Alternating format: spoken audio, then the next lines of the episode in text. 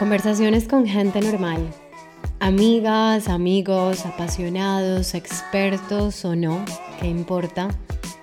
En el fondo todos tenemos algo para decir porque estamos llenos de preguntas, de historias, de obsesiones, de puntos de vista, de aprendizajes, de placeres que hacen que nuestra cotidianidad sea mucho más extraordinaria de lo que creemos.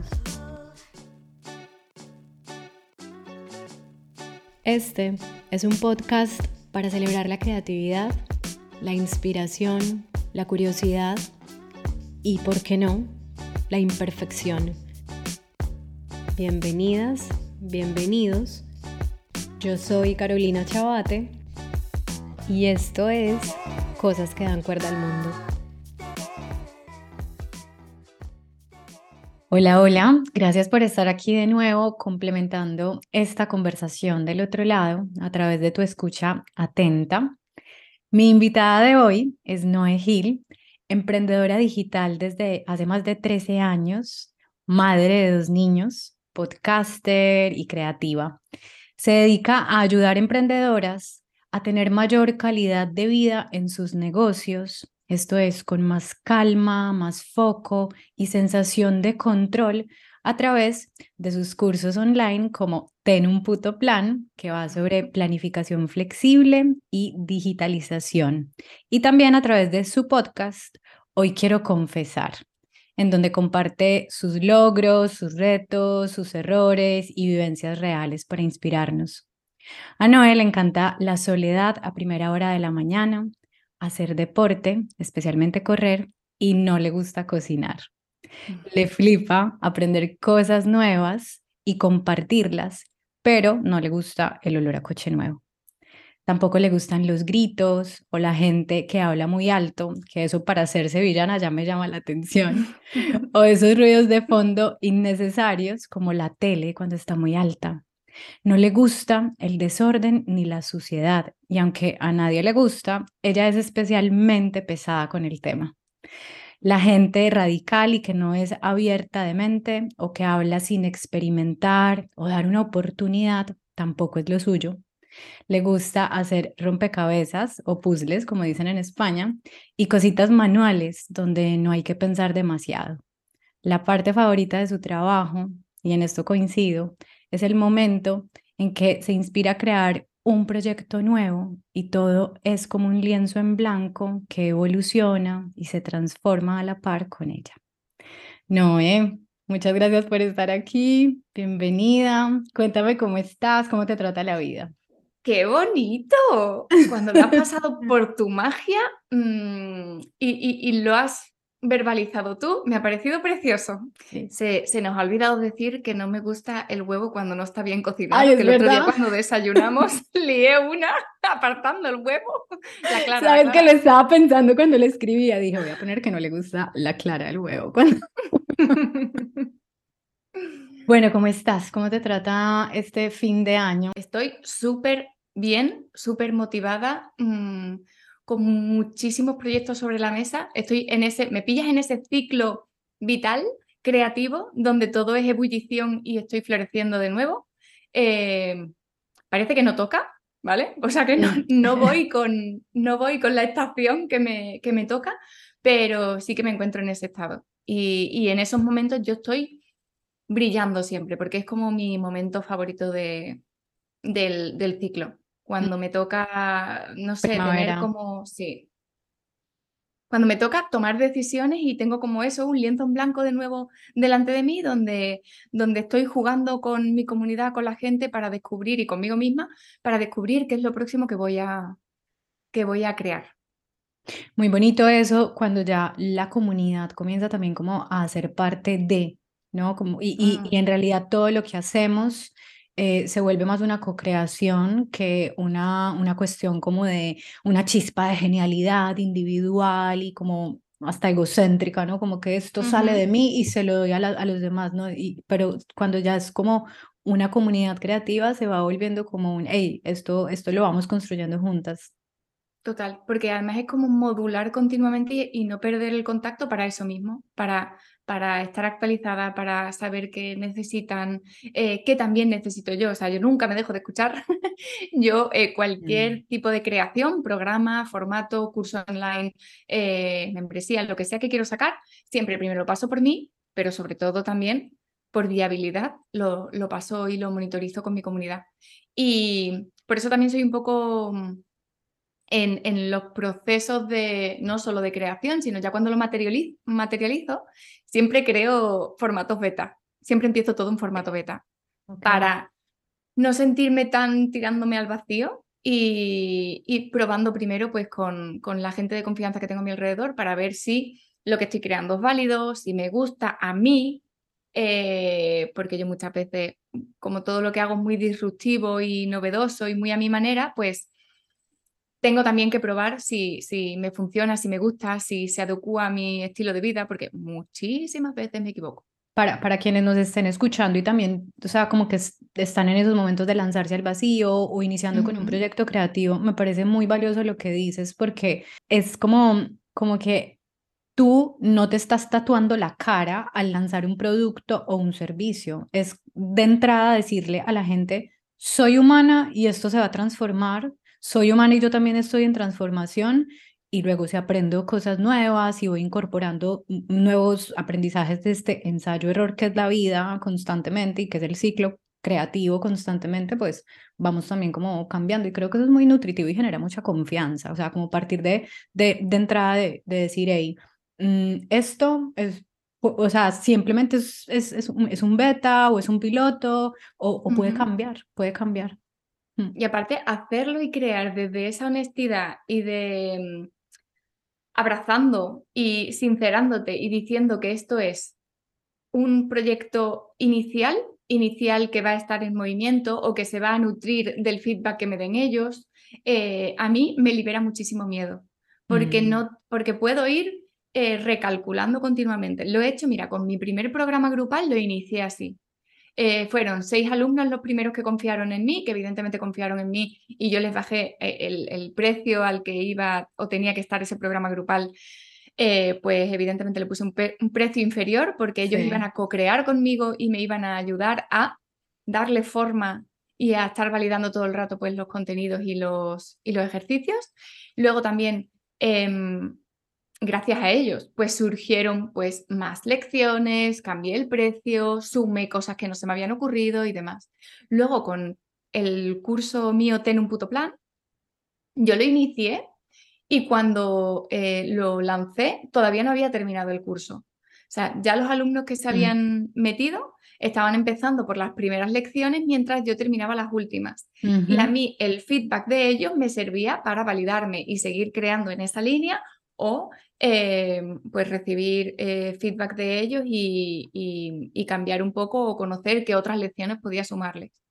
Y con el 22, 22, 22, con el último curso que, que, tuve en marcha, con ese también lo hice, lo hice así. Y es verdad que es un proceso de creación eh, estresante, porque claro, vas a la par creando con ellos, pero tú también te tienes que sentir cómoda si eso te funciona a ti. A mí me, Sí. me encanta la espontaneidad, me encanta em, estar trabajando, yo qué sé, en movimiento con ellos, co-creando, eh, improvisando, equivocándome y esa forma de creación como súper establecida donde tú estás en la soledad creando algo y te estás todos los días enfrentando al miedo de esto gustará, no gustará, mm, servirá, eh, tal, ay, a mí me genera más frustración que, que la co-creación. De acuerdo, de acuerdo. Es como eh, eh, te sometes al, al único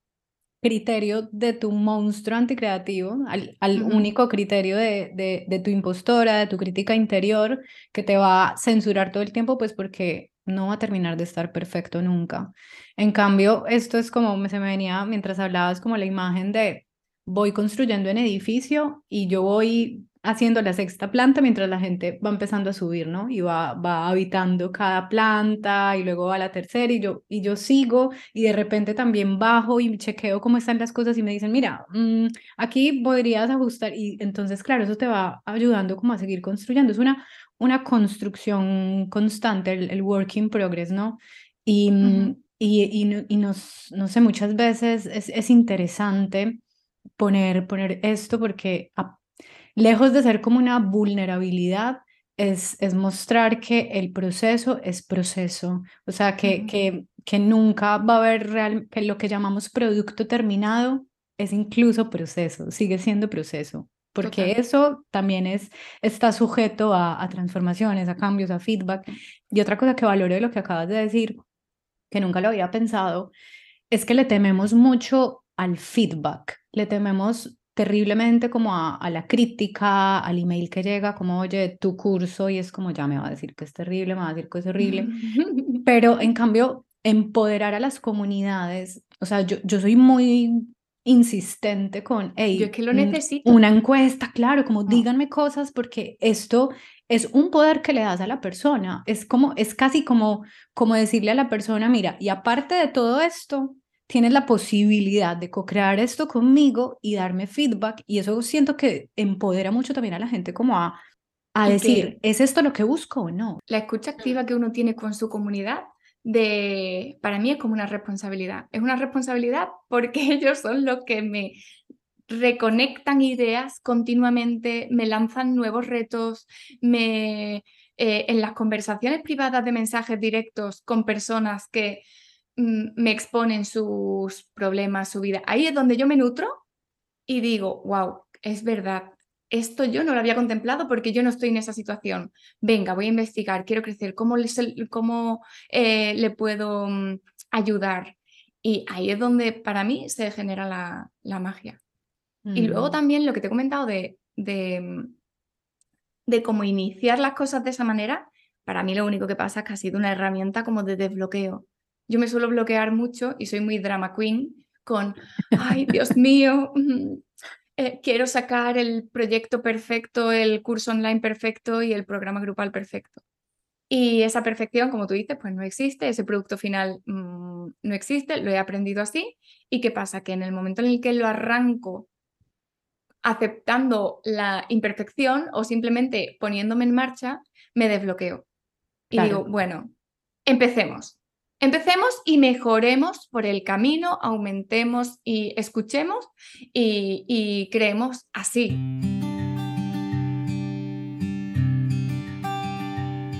¿Quién era Noé antes? ¿Qué fue lo que pasó? ¿Hubo a lo mejor un fracaso? ¿O hubo un, dónde ocurrió este despertar, ¿no? este, este giro en, tu historia? Vale.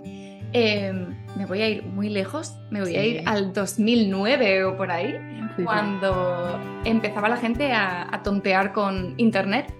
Y yo en aquella época lo que tenía era un blog. Un blog que se llamaba Made with Love en Blogger, sin plantilla, sin diseño y sin nada. O sea, se escribía, se ponía alguna foto y ya está. Y la única que comentaba ahí era mi madre, ¿vale? Eso es una confesión natural. Eh, y ese blog lo tenía conjunto con mi hermana. Mi hermana en esa época estaba estudiando arquitectura en Alemania y para mantenernos unidas y estar en contacto y compartir cosas que nos gustaban que veíamos por Etsy, por, Pinterest, por mm, creaciones que, que, veíamos que nos gustaban, de, sobre todo de manualidades, pues en vez de llenar carpetas y carpetas eh, de contenido que nos gustaba, pues empezamos a decir, bueno, ¿y si esto lo compartimos con, eh, en un blog? Y simplemente publicamos las fotos y escribimos algo y con esa idea empezó, empezó Made with Love. Y el blog fue cogiendo cuerpo y nos lo tomamos nosotros como un proyecto creativo alternativo donde nos divertíamos y se convirtió en una empresa. de así, de un día para otro casi. Eh, yo estaba estudiando publicidad y el blog de alguna forma me impulsó a dedicarle muchísimo más tiempo eh, y empezaban a llegar pues gente interesada, comunidad, o sea, sí, empecé a tener una pequeña comunidad, pero vamos, que te estoy hablando de 500 seguidores en Facebook. O sea, convertí Made with Love en empresa con solo 500 seguidores en Facebook porque yo me pensaba que 500 seguidores era muchísimo y me sentía arropada, querida y, el contenido que compartíamos era lo es, guay. O sea, 500 no, no, y lo, claro, que ahora comparado con eh, la frustración de hoy en día es como, Dios, qué ilusa. Mm. Pero mm, para mí que 500 personas desconocidas eh, entraran continuamente y comentaran y demás, pues dije, oye, y si convertimos esto en una tienda eh, online sin riesgo ninguno. Eh, una tienda online en Big Cartel que costaba 9 dólares o algo así al mes. Y subimos nuestros cinco primeros productos. De cinco primeros productos, pues empezaron a ser 25 y ya luego em, decidí que, que, iban a ser unos cuantos más. Y yo lo que hacía era comprar, sobre todo, cosas de papelería, de manualidades. Me encanta. Y lo vendía aquí en, en España. La tienda online, por el éxito que tuvo, se convirtió en una preciosa tienda física en Sevilla. Y llegó un momento, tuve allá a mi segundo hijo y como la vida personal y profesional empezó a desmoronarse porque no, em, por inercia, la vida profesional que yo había creado no tenía nada que ver con, con la vida familiar que yo quería estar experimentando. Mm. Y decidí cerrar la tienda física que tenía muchísimo éxito, era súper bonita, me había costado muchísimo esfuerzo y demás, pero fue una decisión personal y decidimos cerrar la tienda física y me fui con la tienda online a, mi casa con, con, los niños. Y luego, dos años más tarde, me di cuenta que Made with Love, la marca en sí, ya no me estaba nutriendo, ya no me llenaba, ya mm, se me había quedado como necesitaba algo nuevo. Y durante todos esos últimos años yo lo que había experimentado era que venía muchísima gente a la tienda física que querían emprender como yo. Y yo les ayudaba y lo hacía pues evidentemente de forma totalmente altruista. Y un día mi hermana me cogió por banda, que era mi social Meet with Love, y me dijo, Noé, o empiezas a cobrar o no dejo que entre nadie más y te moleste porque tú estás trabajando. Total, y es, ese un fue... es un servicio. Exactamente. Fue el momento en el que decidí empezar a cobrar y hacerme mentora.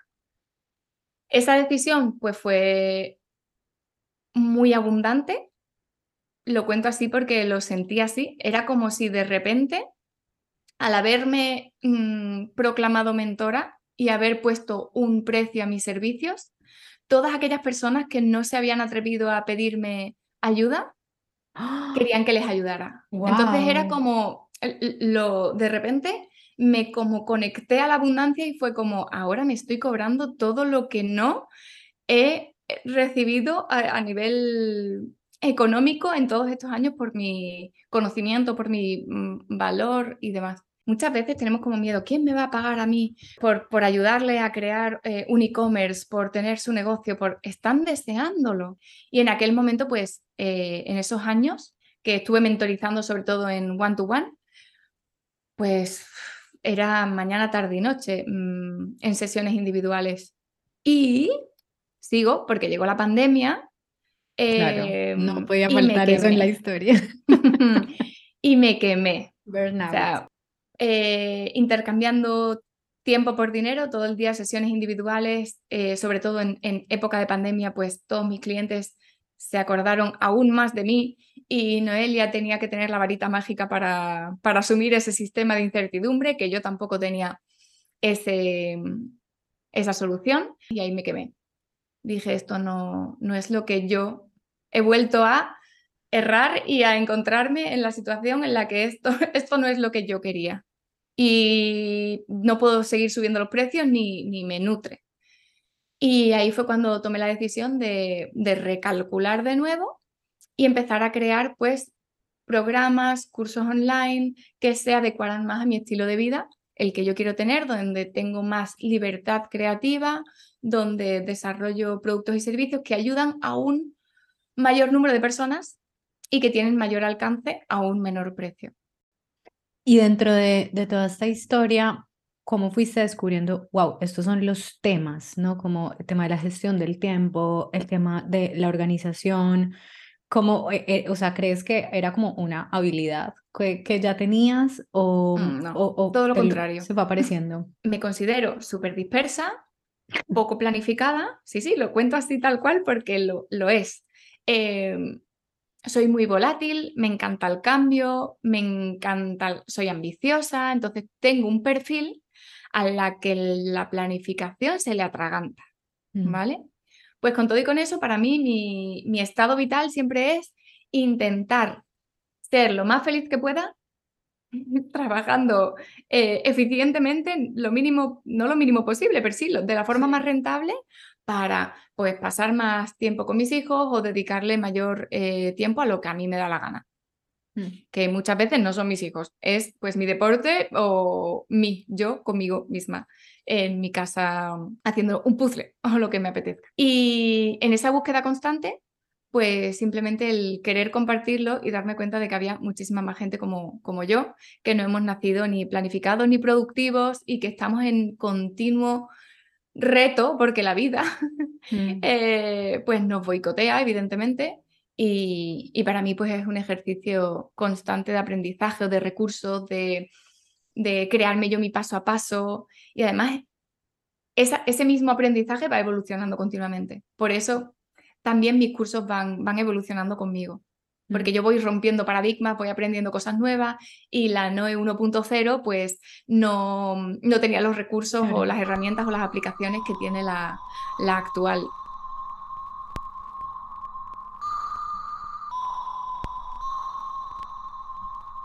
Muchas veces queremos tiempo queremos más tiempo, queremos una hora más del día, un día más de la semana y caemos mucho en, en, esta, en este no tengo tiempo, que bueno, que será real o será excusa, pero lo que tú me estás diciendo es que en ti, a través de la maternidad y de, y de empezar a construir una familia, se generó una claridad de yo quiero tiempo para esto, ¿vale? O sea, como que sabías para qué querías tu tiempo te permitiste descubrir para qué querías tu tiempo. Y entonces ahí eh, es, es cuando te das cuenta, bueno, entonces, ¿cómo planifico y, y, empiezo a organizar mi tiempo en función de eso que quiero? Totalmente, pero las 24 horas son igual, eran iguales para la Noé de antes y para la claro. señora del quinto. pero muchas veces ni siquiera hacemos el paso previo de yo para qué quiero el tiempo. Y ahí es, es, donde a mí me parece como, como muy potente también lo que estás diciendo y es, es que antes de decir, quiero planificar mejor el tiempo, quiero tener más tiempo, ¿para qué lo quieres?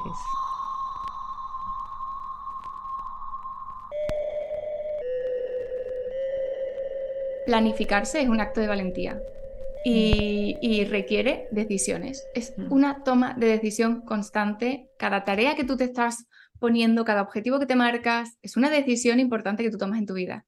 Y esa decisión trae consigo consecuencias, eh, renuncias, mm, gasto de dinero, renuncias a ciertas cosas, a otras no, mm, elegir. Y no que llame a la gente que no planifique cobarde, pero es verdad que es más cómodo quedarnos en ese estado en el que no planificamos, no tomamos decisiones, no elegimos y no nos responsabilizamos de dónde va a estar el tiempo invertido. Entonces, es duro verlo así, pero cuando lo nombro, eh, la gente ya no les echa la culpa al universo o a las 24 horas del día o a su trabajo y cosas así, porque cada margen de tiempo que tú tienes es una elección, o sea, sí, es una elección.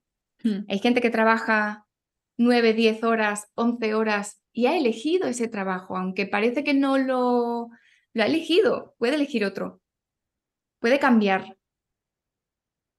Alguna vez escuché que decir la frase no tengo tiempo como excusa o como argumento para todo equivale a decir no tengo vida, porque finalmente tu único recurso, o sea, las, las células se regeneran, mm, hay recursos que son renovables, reciclables, pero si hay algo que no se va a reciclar en tu vida, es el tiempo. Entonces decir no tengo tiempo es decir no tengo vida, porque finalmente es en el tiempo donde la vida transcurre.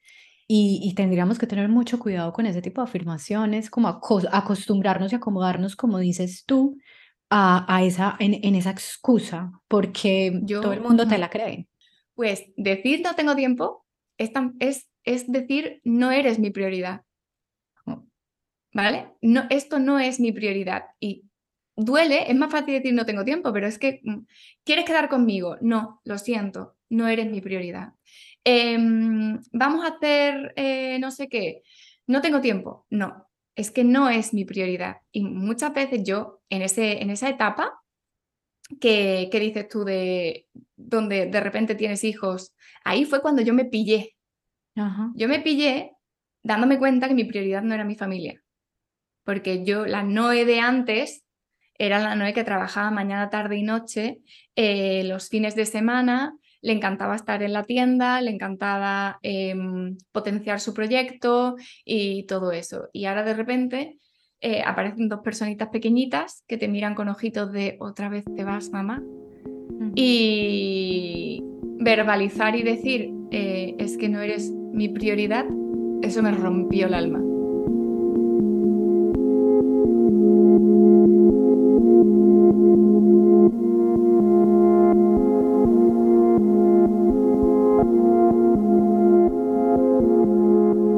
en el ciclo creativo, yo, como hablábamos el otro día, hay muchos, creo que hay muchos tipos de ciclos creativos, que todos tenemos un ciclo creativo distinto y nos funciona en distintos momentos tener un ciclo creativo distinto, ¿no? Pero si hay algo que, que hay en común en el ciclo creativo es que hay un inicio, hay un sostenimiento del ciclo y hay un final o una retirada, punto. Todo ciclo tiene eso. Entonces, el otro día, hablando con mi comunidad, por ejemplo, de una vida creativa, me decían, o sea, de manera así como aplastante la estadística, que lo que más cuesta, iniciar cuesta. Eh, soltar, por ejemplo, a mí a veces me cuesta porque, bueno, como descanso, como hago la retirada, tal, pero hablemos de sostener. Y yo creo que sostener, ahí es donde, es donde se nos dificulta más, porque ahí es cuando realmente te encuentras con esas verdades que son dolorosas, em, o, o más bien tú iniciaste una acción distinta porque te encontraste con una verdad dolorosa y decidiste romper el paradigma, como decías tú, como que te rompes, porque el romper con un paradigma también es doloroso, con un paradigma personal especialmente. Pero luego, eh, cuando empiezas a sostener esa acción que iniciaste, Ahí es cuando más duele, porque ahí es cuando tienes la opción de o regresas a, tu viejo paradigma Total. o te vas hacia la incertidumbre, porque no sabes qué va a pasar, no sabes si, si va a valer la pena, no sabes si, si es el camino correcto, si lo estás haciendo, o sea, no sabes nada, porque es incertidumbre o me regreso a lo, a lo, viejo. Entonces, quería que, que, que nos conversaras un poquito como de, de por qué justamente hacerse ese puto plan al final es lo que te va a sostener. Porque te mantiene sobre todo muy en el momento presente. O sea, ni vas para atrás, ni vas hacia, o sea, tienes el, el, hacia adelante, lo tienes planificado, pero yo siempre eh, promuevo y explico la planificación flexible. O sea, yo no entiendo la planificación como aquello que está tallado en piedra, que tú te has, que te has eh, puesto eh, como objetivo y ya no se puede modificar y te desgarras en el camino hasta conseguirlo. No. La planificación necesita que sea flexible y que esté continuamente em, en, en revisión, porque en ese largo ciclo que tú dices de sostén, yo considero que hay subciclos. Ciclos pequeñitos Qué bonito. donde mm, e, estamos de nuevo medio rompiéndonos y esos subciclos tienen que ver muchas veces con las microtareas, con las fases de, creación que nos están eh, tocando y por eso a mí en la planificación, cuando, cuando uno se está planificando, me gusta mucho que haga pues esa retrospectiva, que lo haga en tareas mucho más pequeñitas, que te mantengan más conectados con el momento presente, no con el futuro objetivo que estás creando, ni con lo que iniciaste inicialmente, sino ahora mismo en qué estoy centrada, en sacar el índice de este libro adelante o en em, recopilar información para tal o en dibujar esto eh, que estoy haciendo. Y no, y me vado o me alejo del resultado final, de ese apego de perfección, mm. de, logro objetivo que, necesitamos continuamente. Entonces, esta planificación, siempre flexible, nos va a mantener como enfocados, enfocados en lo que toca ahora. ¿Qué es lo que toca ahora? ¿Qué tarea toca ahora? o poder recalcular un poco hacia atrás o hacia adelante en función de lo que necesitemos. O esta tarea modificarla mm. para ir, recalculando el, camino. Eh, para mí en un proceso creativo además también me, me ayuda muchísimo la planificación para ser amable conmigo. Siempre, mm, y esto tú sabes mucho sobre ello, teniendo un, un, haciendo un ejercicio brutal de autoconocimiento. O sea, no se puede uno planificar sin conocerse, ¿vale? Esto es como todo en la vida. pues la planificación aún más. Eh, tienes que ser amable contigo y yo, por ejemplo, sé cómo funciono y sé que funciono, por ejemplo, mucho mejor bajo presión y que mis tiempos tienen que ser eh, pues más pautados, que yo trabajo a lo mejor en bloques de 40 minutos y que después de los 40 minutos estoy dispersa y necesito levantarme a la nevera, cosas así, o que yo por las mañanas funciono mejor que por las tardes, que yo si colaboro con otras personas eh, me va mucho mejor que colaborando sola. Mm. Entonces, ese, o hay gente que mm. es que utiliza herramientas digitales y otras personas son de folio, de papel a tres, a cuatro mm, fichitas, lo que sea. O sea, conocerte hasta el más mínimo detalle para ponértelo fácil en el camino y en la vida. O sea, yo, con, yo sé que soy perfeccionista. Bueno, pues, ¿qué tengo que hacer para, qué recursos tengo a mi mano para no eh, bloquearme en la planificación como perfeccionista? Vamos a ello. Eh, yo, por ejemplo, lo que te comentaba antes, soy muy dramática. Soy dramática y esto me bloquea muchas cosas que yo me planifico. ¿Qué significa mm, ese dramatismo? Pues que no desarrollo muchas veces cosas porque dramatizo con, ay, Dios mío, mira, esta mañana estaba grabando, actualizando vídeos para, para, para un máster que tenemos. Mm. Llevo dramatizando con la idea de grabar esos vídeos, eh, creo que tres semanas, en plan, tengo que grabar los vídeos, Dios mío. Y estaba dramatizando en, en, mi cerebro diciendo, me va a costar un montón, ahora tengo que ponerme a buscar información, ahora tengo que volver a regrabar el vídeo, tal. Lo he hecho en un momento. Mm soy muy dramática, o sea, estoy siempre como eh, creyendo que hay una gran resistencia y cuando luego me pongo con ello, mm. es como, wow, es fácil, fluido. Mm, cuando lo he desgranado, venga, pues por dónde empezamos, tal, mm. ¿vale? Eh, luego también el tema de la autoestima, de los miedos, eh, ese autoconocimiento que tenemos, eso nos bloquea nuestra propia planificación. Tú no te puedes planificar absolutamente nada si sientes inseguridad, si eh, crees que no vas a conseguirlo. Es que ni siquiera te pones a ello. Mm. Mm, hay tantísimas que, que, tantísimos mm. factores que afectan a la, a la, planificación que, y luego también otra cosa súper importante, que es que nadie nos ha enseñado. Es que, es, es que esa era mi siguiente pregunta, porque no es lo mismo ponerte a trabajar sostener, ¿no? Como listo, acción, hago, hago, tengo pendientes, algo, hago, hago, hago. No es lo mismo trabajar que organizar el trabajo. Entonces, una cosa es hacer cosas y otra cosa es pararte a preparar las cosas que hay para hacer. ¿Y qué es lo que pasa? Que ese preparar las cosas que hay para hacer se llama planificación y nadie nos enseñó a planificar porque siento yo que, por lo menos en el sistema educativo y en la sociedad en la que yo fui criada, a ti te dicen lo que tienes que hacer y es esto y ya. En todo momento. Es que nadie te deja, nadie te deja, bueno, quiero hacerlo de esta manera. No, no, tienes que hacerlo de esta manera. Y cuando te, te gradúes del cole, te tienes que ir para la universidad. Y cuando te gradúes de la universidad, te tienes que poner a trabajar. Y cuando te pongas a trabajar, te tienes que comprar una casa, un marido, un, o sea, es como es que no, no hay margen. Claro, yo me di cuenta que, que, nadie nos había enseñado a planificar. Mira, salimos del sistema escolar y nos han puesto de pequeños un horario. Un horario que tú cumples. O sea, eres instrucción. sales de clase, entras, entras a las 9, sales a las 2, entras a tal hora, extraescolares, tus padres te llevan. No hay margen a la elección, a la toma de decisiones. Luego, eso, eh, nos hacemos mayores, tal, total, Mm, trabajas por cuenta ajena, también tienes un horario establecido, no hay margen de decisión para tú crear o, decidir a qué hora eres tú más productivo, a qué hora, qué, es lo que quieres hacer, ni nada. ¿Y qué sucede? Que en el momento, sobre todo los emprendedores, no, nos convertimos en emprendedores y tenemos un maravilloso día y día a día por delante, donde tenemos que establecer nuestra jornada laboral lo más eficiente y lo mejor posible. Y hacemos lo mismo que si tuviéramos un jefe por cuenta ajena y nos ponemos un horario de establecido de ocho horas, porque es como si, no sé, como si tuviéramos que, que, no sé, que picar en algún lado y alguien nos estuviera viendo por una ventanita, si no nos manda nadie. ¿Y por qué ocho horas y no cuatro? Si yo he emprendido para trabajar menos, ¿o por qué no diez? Mm. y porque a las 7 de la mañana, si a lo mejor yo funciono a las 10 de la noche, o sea, yo qué sé. Exactamente. Entonces, ni siquiera nos planteamos ese tipo de, cosas, ¿vale? Aparte de que no nos han enseñado el paso a paso o...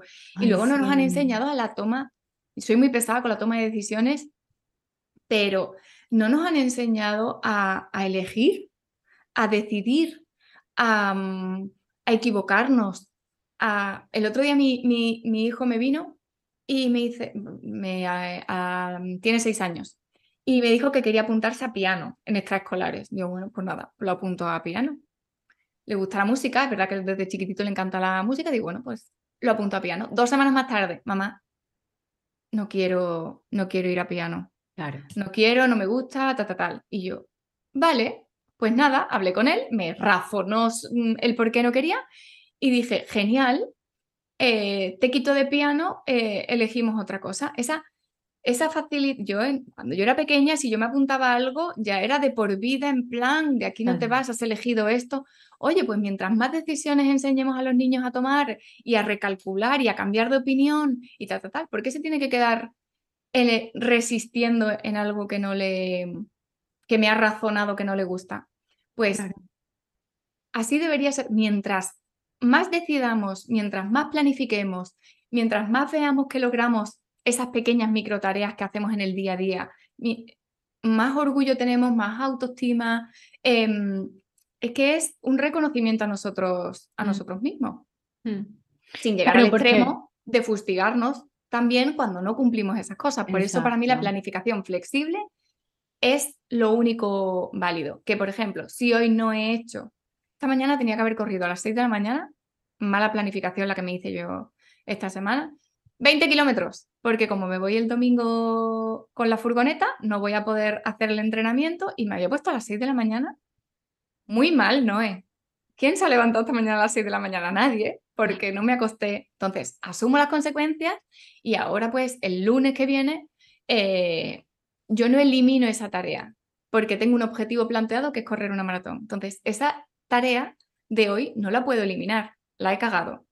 Pues ahora el lunes, en vez de trabajar durante las primeras dos horas, te vas a tener que ir a correr.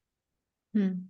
Y a lo mejor el claro, domingo porque pues, vas... a tener que trabajar. Claro, no, eso no, es volverse se, se flexibiliza. Claro, se flexibiliza. Y lo acomodas, porque claro, la, la, el exceso de flexibilidad pues tampoco, tampoco fortalece. Es como, yo siempre digo en, en, en yoga, ¿no? Como las personas que somos más flexibles tenemos que poner los límites porque si no nos ponemos límites, nos lesionamos y no fortalecemos el músculo. Entonces es lo mismo, es, no es un exceso de flexibilidad al punto de que ya no hay músculo que sostenga y entonces todo se rompe. Es ponerte un límite, sí, me flexibilizo, tal. Y ahora, quienes son más rígidas, que también siempre lo digo en las clases de yoga, total, tienen que aprender a flexibilizarse, tienen que aprender a sostener esa incomodidad para que la flexibilidad pueda empezar como a, a aparecer, ¿no? Sí, y decir, bueno, no pasa nada, priorizo mi vida familiar en me voy a dar con mi hijo, con mis hijos, y el lunes, pues nada, pues me toca hacer el entrenamiento. ¿Qué puedo sacrificar o qué flexibilizo? Eh, pues a lo mejor las dos horas de trabajo y cambio una cosa por, por otra. Mm. Pero es renunciar a ciertas cosas, eh, colocar otras y decidir y priorizar. Mm. Y, luego aprender también a celebrarte por el camino, eso es muy importante porque digamos que eh, parte del no sostener el ciclo está muy contaminado por la gratificación instantánea a la que nos hemos acostumbrado y que hoy en día está súper vigente. Hablaban estos días al respecto, como esa gratificación instantánea de que yo en redes sociales comparto una cosa y tengo un like a los tres segundos, gratificación instantánea, ¿cierto? Entonces, como estamos tan acostumbrados, o me pasa algo, gano dinero, inmediatamente me tengo que ir a gastar el dinero consumiendo X o Y cosa. Entonces, claro, mm, es como, como, qué tipo de gratificaciones te das también por ejemplo, esta semana, yo esta semana me puse a tope de metas. Eh, porque quiero entrar como en un ciclo de, recesión, entonces dije, voy a salir de pendientes, pendientes, pendientes. Mm. Claro, no logré salir de todos esos pendientes y un día que me fui a la cama como con un peso en la espalda, como me faltó esto, me faltó esto. Y dije, un momento. Y todo lo que hice. Hice un montón en esto otro. Y fue como, me hablé súper lindo, como, Caro, muy bien. y fue como, ay, ya, me puedo dormir en paz no, voy, no voy a tolerar este insomnio por, por también cuando hablabas, por ejemplo, de, de la drama queen, es, es como, ¿qué narrativa vas a elegir? Que eso, eso, eso es una lección creativa que yo la trabajo mucho como en, en, los, en los cursos y es, ¿qué narrativa vas a elegir? ¿Te vas a ir, Me encanta. Te, te vas a, aquí a quedar en la narrativa del drama o la vas a permitir un ratito y después vas a elegir otra narrativa un poquito más constructiva para tu proceso? Entonces es, como importante de, me voy a la cama con la narrativa de la culpa, pero digo, ya te escuché, amiga, gracias, pero te quiero decir que también hiciste esto otro y lo hiciste muy bien. Es como, bueno, me, elijo, elijo poder. Es que además cuando nos, nos enrocamos en el tengo, tengo, tengo, tengo, tengo, tendría que o tal, eh, yo siempre invito que la gente lo cambie por el hijo. Yo también. Cambia el tengo por el hijo. A ver, a ver qué te dices. O quiero o quiero, me apetece, hmm. me gustaría. Cuando lo cambio por mm, me gustaría, muchas cosas no las hago porque es como que, que si no me gustaría hacer esto. Hmm. Bueno, pues entonces, ¿cómo lo vas a, cómo, cómo vas a resolver este conflicto? Hmm. Esto que te has comprometido a hacer, entonces, ¿cómo lo hacemos? O a lo mejor te alejas ya y dices, ah, pues estoy viendo por el camino equivocado. Es que estaba haciendo cosas que no me nutren, que no me gustan y no es debo, y entonces recalculas el, el, objetivo que te has marcado. Exactamente. Y es como si nos hubiésemos criado en, en una sociedad del esfuerzo, de la resistencia, de quedarnos en lo incómodo, del sufrimiento, de que las cosas si duelen, entonces te debes apremiar, no, no si duelen, pero como si, si, si han dolido en el proceso, si, han, si has resistido, si te has esforzado, entonces eh, te podrás recompensar. Sí. Y es, y es además un paradigma, que es el paradigma de la productividad tóxica, como yo le llamo, que es como esa productividad que primero nunca termina, ¿cierto? Porque es una productividad que se salta el, la parte del cierre, la parte de la retirada de la que hablaba hace un momento, y se queda solamente o en el inicio o se queda solamente en el sostener, sostener, pero no hay mm. ciclo de descanso, no hay pausa, no hay no hacer. Y la el otro punto tóxico de esa narrativa mm, de producción y de productividad horrenda es que solo importa si hay resultado tangible, mostrable o cuantificable. Pero no hay una narrativa creativa del ciclo productivo, es decir, no hay una narrativa en la que, y tus aprendizajes, eso también es una ganancia. Y el camino. Y, la conexión con otras personas. Claro. De ser. Y, la gente que has conocido y la manera como te has transformado. Eso parece ser que, que no cuenta. Entonces, acá, y, que suena muy bonito mientras lo decimos, pero yo sé que a ti también te ha pasado, como a mí, que aunque suene muy bonito lo que acabamos de decir, igual hay un momento que, en el que se nos olvida y decimos, un momento a mí se me olvida continuamente. Claro. pero es que no somos ni perfectos ni esa lucha de... Y luego también la sociedad que nos empuja a ello. Pero, por ejemplo, hablando de los ciclos que tú decías, es que eh, voy a poner un ejemplo práctico que te expliqué, creo que el otro día con lo de la maratón. Me, el año pasado entrené durante todo un año para correr una maratón y, claro, fue un esfuerzo muy grande. Yo siempre ponía todo, como todo el empeño en y toda la satisfacción en ese momento de atravesar la meta cuando sí lo conseguía. Y yo le decía a mis compañeros, cuando pase la meta, eh, me voy a hartar de llorar. O sea, va a ser como wow. Se me ponen los pelos de punta. Pasé la meta y me dice, mi compañero que me estaba esperando con los brazos abiertos, me dice, no, no estás llorando. Y yo, no, no. Y me pillé yo misma cerrando un ciclo y abriendo inmediatamente tres segundos después otro, porque pasé la meta y dije, este tiempo lo tengo que bajar al año que viene. O sea, no me dio tiempo a la celebración, porque somos insaciables y siempre queremos más. Y nos planteamos un objetivo ponemos durante todo el puñetero año, en vez de el foco en el camino, en la satisfacción de haber entrenado todas las semanas, haber salido, en ese orgullo de sentirme eh, constante eh, y comprometida con, con, esa, con, sí, con eso que me había propuesto. En vez de celebrar todo el camino y la persona en la que me había convertido, en lo fuerte que estaba mi cuerpo, en lo bien que me lo había pasado con mis compañeros todas las semanas corriendo y quedando con ellos y tal, lo había puesto todo en tres segundos de, felicidad cruzando una meta que ni siquiera existió ese momento. No se dio. No hubo felicidad en ese momento. Porque inmediatamente ya había enganchado con un nuevo objetivo. Y era como, ¿what? Y hay esos momentos ajá en los que te pillas y dices, ¡ay, Noé! Sí, sí, sí. Tienes mucho que aprender todavía. Mm, como el que yo te conté ese día también de mi, de mi aha moment, de que no me tomaba en serio. O sea, como que me planifiqué una semana tal y al lunes por la mañana ya estaba yo cambiando completamente el plan porque no me creía que yo fuera capaz y es como un momento. ¿Por qué? ¿Por qué tengo que esperar a que vengan los demás a tomarme en serio? ¿Por qué no me puedo tomar yo misma en serio? Son cositas de, de, que es muy lindo y yo creo que lo que rescatamos, o sea, lo que, lo que a mí me gustaría que se quedaran eh, de esto que acabamos de, de contar es, oye, que aunque en el momento en que te das cuenta, ya estás ganando. O sea, que no es como, ay, me di cuenta, qué cagada. ese momento de conciencia vale millones. Sí, exacto. Eso es, eso es, eso es lo que vale. Bueno, para planificar el tiempo o la gestión del tiempo, toca echarle tiempo toca invertir tiempo. Entonces, de alguna manera es como mi miedo más grande es no saber planificar el trabajo porque dejo de trabajar. ¿Me entiendes? Sí, totalmente. Entonces, ¿hay alguna idea como, como para regalarle a los oyentes y a las oyentes de cómo superar ese miedo, cómo, cómo entrar ahí?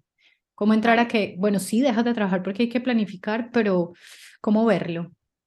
Es que mi forma de enseñar la planificación es como de evaluación continua. O sea, no son momentos de, de, planificación donde tú dejas de trabajar. Evidentemente, cuando te estás formando en planificación, en cómo funciona Google Calendar, cómo puedes eh, o cómo, cómo encuentras tú tu propio sistema de planificación para este proyecto o para este momento en concreto, esa inversión de tiempo tiene que existir, evidentemente, ¿vale? Y va a ser infinitamente beneficiosa para, la, para, para el aprovechamiento de, de, ponerte en acción y de acabar cuando realmente tienes que hacerlo, en vez de que luego sea todo em, un, un, proyecto, una ejecución sin, sin planificar. Pero yo, la planifica yo no tengo momentos de planificación en mi semana es, estables. O sea, yo no tengo los domingos planifico no sé qué. No. el tipo de planificación que yo enseño es para que tú lo integres en tu día a día y yo me encuentro las 24 horas del día replanificando y planificando. Vale. Y tomando decisiones. Esa es la planificación que yo promuevo. La de me invitan para una charla y tengo tres segundos para abrir mi calendario, que es como mi secretaria, como si la tuviera, y en tres segundos tengo que decidir si puedo no puedo, si cabe no cabe, si este mes, esta fecha eh, está ocupada o si es viable o no viable, si me interesa o no me interesa. Y sobre la marcha o agendarlo y cerrarlo o decir gracias, pero no puedo, no es mi, no es mi prioridad o tengo otro evento o estoy enfocada en eh, mi proyecto personal. A mí también mi planificación me, ayuda en mi día a día para rechazar o para ser consciente de, de muchas cosas. No sé, a mí me invitan a otros podcasts, me invitan a otras cosas y, y rápidamente siempre quiero decir que sí. Mm. Pero cuando hablo abro mi agenda, mi agenda es como si yo tuviera eso, una secretaria o un jefe que me dice, no, no, eh, guapa, no puedes, no puedes porque la semana que viene estás metida en la grabación de vídeos del próximo curso, de no sé qué, porque te has comprometido contigo misma. Y ahí es cuando yo tengo que decir, perdona, lo siento, no puedo. Y yo, mm. me, o sea, es como si yo tuviera doble personalidad y estuviera la Noé jefa que se ha planificado y la Noé que le quiere decir a todo que sí y que todo cabe y que todo... Y en ese día a día y en esa toma de decisiones es cuando yo voy flexibilizando. Yo tengo muchas tareas recurrentes apuntadas, muchas, eh, sí, mis, entrenamientos deportivos, la agenda de mis hijos, las horas de recogida y de... Tenemos muchísima organización en ese sentido, familiar, pero yo sé que tengo cuatro o seis horas de trabajo diarias que yo tengo libres para amortizar. Yo soy la que elijo si me toca grabar episodios del podcast, si tengo que hacer post. Esas, esas son las buenas elecciones estratégicas que yo tengo que hacer. Pero Acabas de decir una frase hermosa de, de es que me comprometí conmigo. Yo hoy por la mañana mandé un audio y le dije a alguien, como sabes que creo que no, porque es que me comprometí conmigo a hacer no sé qué. Maravilloso. Y fue súper bonito, pero claro, me, me, todavía tengo que hacerme un puto plan para algunas cosillas. Date cuenta, date cuenta que, por ejemplo, hoy tú y yo teníamos agendado en el calendario eh, que, nos, que nos íbamos a ver. O sea, ese compromiso tú y yo con nosotras va a fuego. O sea, estamos como un reloj en Zoom esperando la llamada, no sé qué, hemos hecho los deberes, está total, estamos aquí. No se te ocurriría, ¿verdad? Pero en cambio, yo muchas veces me he pillado que si yo me pongo eh, mañana, ¿vale? Mañana de 9 a 10 voy a grabar mi propio podcast yo sola. Ah. ¿Cuántas veces me he defraudado? Y me he mm, visto moviendo esa tarea. Pero bueno, es que mover la tarea no está mal. A lo mejor en ese momento no estamos con la energía de hacerlo. Lo que está mal es ignorarla. Por eso, eso sí, no, eso no es, o sea, no te fustigues cuando muevas eh, decisiones porque muchas veces tú eres, la, o sea, tú eres la inteligente y a lo mejor en ese momento pues no es lo que te apetece o puedes estar haciendo cualquier otra cosa. La flexibilidad que exista, ¿vale? Lo que no puede existir es la renuncia, o sea, el, la procrastinación, el no pasar de ti, pasar de ti como si no, o sea, como si no nadie. Sí. Porque si te has puesto eso es porque realmente quieres hacerlo, ¿no? Grabar ese episodio tú sola eh, y estás comprometida contigo, o esos, esa media hora de escritura que tienes por la mañana eh, contigo. Ay, ay, ay. Sí. bueno, mm, dos últimas. Vale. La primera es, eh, bueno, tres porque queda por ahí una que es muy linda para cerrar. Entonces, la primera pregunta es, ¿cómo, cómo le das tú la vuelta como a la tarea, a, la tarea rutinaria? Cuando te presenté, decía como que eres una persona súper ordenada, que te encanta el orden, la limpieza, tal, pero yo te voy a decir algo, o sea, a mí la, ese tipo de tareas como domésticas, rutinarias, me aniquilan el propósito, o sea, me, me, yo siento que se me va, que se me fuga como energía por ahí.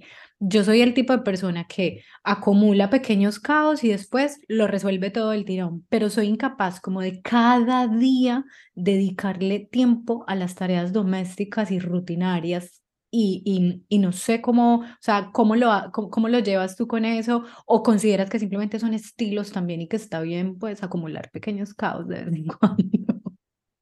Está bien si tú puedes vivir con ello en el momento que te duele y que no puedes vivir con ello, eso no está bien, ¿vale? Porque eso te hace daño o te, o te está lastrando o frustrando y demás. Te voy a decir sinceramente cómo yo, eh, yo lo soluciono, porque además lo cuento en mis cursos. Yo tomé una, nosotros, Manu y yo, somos muy piqui con el tema del, orden y de la limpieza. Y a nuestros, nosotros somos muy ordenados de serie, ¿vale? Lo somos porque nos gusta. De manual. exactamente. Pero mm, yo me gasto mensualmente muchísimo dinero en una persona que se dedica a limpiarme y ordenarme la casa y es, para nosotros es una prioridad. Y mm, yo renuncio a 200 millones de otras cosas antes que a Pepi. O sea, yo a Pepi la amo, ¿vale? O sea, no. Es una parte vital de nosotros. Y habrá gente que no mm, lo necesite, pero necesite más ropa o necesite salir más veces de viaje o necesite un coche más guay o cualquier cosa. Yo no, porque yo no quiero hacer, o sea, yo no soy rentable haciendo ese tipo de tareas. Y no solo que no sea rentable, es que también genera en casa muchísimos conflictos que yo no mm, me apetece tener esa organización familiar de quién ha puesto la lavadora, quién la cuelga, quién no sé qué, quién tal cual, quién hace de comer, quién, evidentemente comer hacemos nosotros, pero nosotros ya con la comida es como quién hace de comer, quién hace de cenar, quién no sé qué, qué comemos hoy, no sé cuánto, quién va a la compra, Suficiente, claro. Nos eh, y, y, lo tenemos apuntado muchas veces es apuntarlo en el Google Calendar y coordinarnos entre nosotros. Mm. Bueno, interesante. Y mm, también quería preguntarte cómo es tu relación con la distracción. El, el otro día leí una cosa súper espantosa y es que em, miramos el móvil en promedio unas 220 veces al día, como media, como media. Me muero. O sea, estamos hablando de una media. O sea, es decir, hay gente que, hay gente las que más. conocemos, exacto, y las conocemos que todavía más. Entonces, como media partimos de que nosotras dos miramos 200 veces al día el móvil. Quería preguntarte cómo te la llevas con la distracción, que, cómo, cómo es tu relación, en qué momento estás con ese tema. Ah, yo soy dispersa por naturaleza y lo cuento siempre, o sea, no soy una persona enfocada. Cuando me enfoco, tengo que utilizar muchos recursos eh, para no desenfocarme. Por ejemplo, mmm, mantener, nunca, siempre tengo el móvil en silencio. Eh, cuando trabajo intento tener el menor número de cosas posibles sobre la mesa. Tengo, ¿te enseño? A Tengo no, la, en, en el podcast, no se va a escuchar, pero vas a ver aquí unos cubitos con números. Eh, yo me pongo temporizadores Yo también tengo un pomodoro de animalitos, ¿Ves? mira. maravillosos. O sea, yo me pongo temporizadores para intentar eh, meterme yo misma presión y desenfocarme lo mínimo posible, pero soy dispersa. O sea, veo un rayito de luz entrando por la ventana y es como, ¡oh! Y me, y me voy con la pelota esta de pilates hacia el rayito de luz y es como, pero Noelia, tú estabas escribiendo un mail. Me Soy dispersa, soy dispersa. O entro en eh, muchas veces me veo, ahora que tú has dicho lo de consultar el móvil, ten- si es por trabajo y tengo que hacer una captura de pantalla a no sé qué para el curso de no sé cuánto, voy a entrar en Instagram y tengo que verbalizar en voz alta. Vengo a hacer una captura de pantalla, vengo a hacer una captura de pantalla, vengo a hacer una captura de pantalla. Como hablándole al móvil. Buenas tardes. Paso por aquí. Vengo, paso por aquí, venía y vengo a hacer una captura de pantalla y me voy, ¿eh? Porque más de una vez he entrado, eh, o, he entrado, por ejemplo, a querer hacerle un bizum a alguien o a no sé qué, es coger el móvil para hacer el bizum y decir, uy, acabo de revisar tres emails, he contestado dos, eh, he terminado entrando en Instagram y han pasado mm, cinco minutos y yo venía a hacer un bizum. Y así somos. Entonces, eh, me intento llenar de, Voy a de herramientas para desactivar y activar mi foco. voy a, voy a adoptar el diálogo con el móvil. El de, Hola, ¿cómo estás? Eh, simplemente venía por aquí a permiso. Captura pantalla. No, eh, te tapas los ojos y dices, no voy a ver ningún circulito rojo. Ah, no, sí, notificaciones también hay que, bueno, hay A muchas. esas las tengo totalmente maneras. Sí, desactivadas. sí, sí, total. Y, mm, y por ahora hablando también de, de, de estas ayuditas visuales, quizá, y ya que me mostraste tus cubitos y yo te mostré mi pomodoro, ¿tú qué piensas de eso del rastreador de hábitos? ¿A ti te funciona? ¿Lo utilizas? ¿O piensas que cada quien, cómo lo ves? Yo tengo puesto, por ejemplo, eh, no sé, mm, yo es verdad que tengo dentro de mi Google Calendar, sabéis que hay tres opciones, están las tareas, los recordatorios y los eventos, ¿vale? Yo enseño a, a utilizar cada una de ellas. Nunca sé cuál elegir. gusta- Vale, pues, por ejemplo, tareas y recordatorios para rastrear hábitos eh, son Ah. maravillosos, ¿vale? Yo los tengo además programados y yo todas las mañanas em, tengo, me salta que a las siete y media como tarea tengo eh, redactar, o sea, escribir en mi diario y, y estar en calma, tranquila, tomándome mi café. Pues esa es mi rutina y cuando la he terminado hago check y lo, y lo borro. Que no la he hecho, pues me persigue. Las tareas te persiguen en, en Google Calendar y los recordatorios también. Lo que pasa es que los recordatorios, una vez que los haces, se eliminan. Em, yo prefiero ponerlo como tarea. Como tarea. Entonces, lo tienes como rastreador de hábitos. ¿Que te sirve hasta coger el hábito? Maravilloso. Pero una vez que ya tienes el hábito cogido, mm, ya no te sirve para nada. O, o causa hasta placer también decirle, sí, lo hice, check. Lo hice. Mm, Interesante. Bueno, y, y también qué lindo el otro día que fuimos a desayunar, compartíamos este gozo de, de, del hábito del diario, ¿no? Y mm, que siempre no pierdo oportunidad para recomendarlo a quien sea que lo escuche, porque digamos que ya que hablábamos de, de, de que el, el autoconocimiento es primordial, es esencial para, ya sea para planificar tu tiempo, para emprender, para, em, no sé, emprender un negocio, para eh, tener un ciclo creativo, pero el autoconocimiento es la base de todo. Escribir un diario es probablemente la manera más gozosa de hacer del autoconocimiento también como un estilo de vida, un hábito, ¿no? Total.